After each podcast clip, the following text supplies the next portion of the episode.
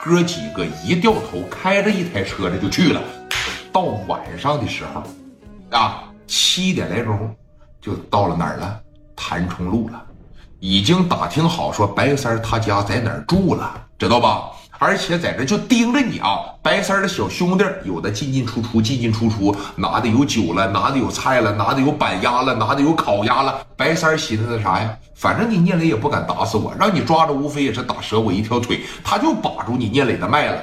但是这一把你可真想错了，来的这四个，那比张峰的兄弟，那比周明他们可苍多了，比他们可猛多了。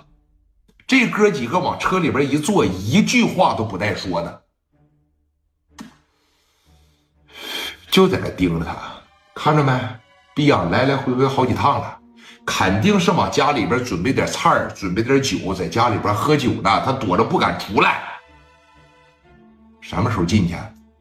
那还用问吗？啊！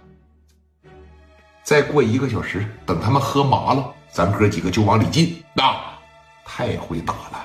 你刚喝的时候吧，他不麻，哎，他不晕，他能反抗。你等他们真正喝麻了以后，他想反抗，他脚底下踩棉花，你根本就不行了啊！在这抽着烟，哥几个特别的有耐心，每个人就是把拉链拉开这么一小点，手就在五连的这个地方摁着，哎，说你看楼上白三还真就在这屋喝酒呢，啊，必须是磊哥的兄弟，端个小酒杯，旁边放个拐，脑袋包的跟个小粽子一样，啊。说，你看，接下来聂磊要找咱怎么办呢？没事儿，咱家里边这么些兄弟，怕他干啥呀？啊，聂磊能怎么的呀？聂磊呀，喝酒，这么些兄弟来就磕他，咱家里边有枪，咱家里边啥也有，怕什么呀？干！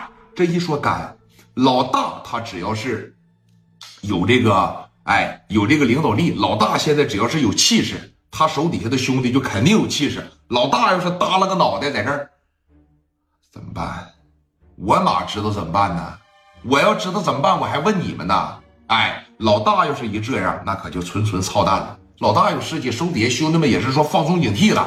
眼瞅着蒋元这边一看手表，差不多点了，喝了也一个来小时了。哥几个啊，就毅然决然的从这钱的包里边咔的一下子，五连发全撤出来了。啪的一炉膛火，哥几个你瞅瞅我，我瞅瞅你。刘毅当时瞅瞅蒋元，蒋元瞅瞅刘丰玉，刘丰玉又瞅瞅史殿林，哥仨啪的一点头，给这小帽子叭的一戴，眼镜咵的一卡上，哥几个从面包车里边就下来了，咵嚓把面包车门子一关上，大步流星的奔着白三的家门口就来了。你等来到门口的时候，你都能明显的听到白三在上边喝酒，哥几个呀都划上圈了。五魁首啊，六六六啊，五魁首啊，六六，在上边都这个了。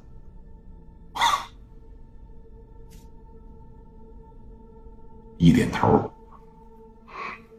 五连发在这拿着啊，开门的就崩他啊，趴着一点头。史殿林在这敲敲门。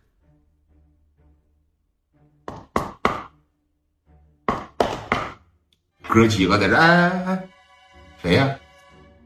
谁敲门呢？啊，瞅瞅，这一说瞅瞅，哎，把这窗户，把这窗帘嘛，啪的一拉开，往下边一瞅，哎，一个人也没有啊，人少，知道吧？他全藏在门门洞里去了，没人呢，没人就证明来的人不多。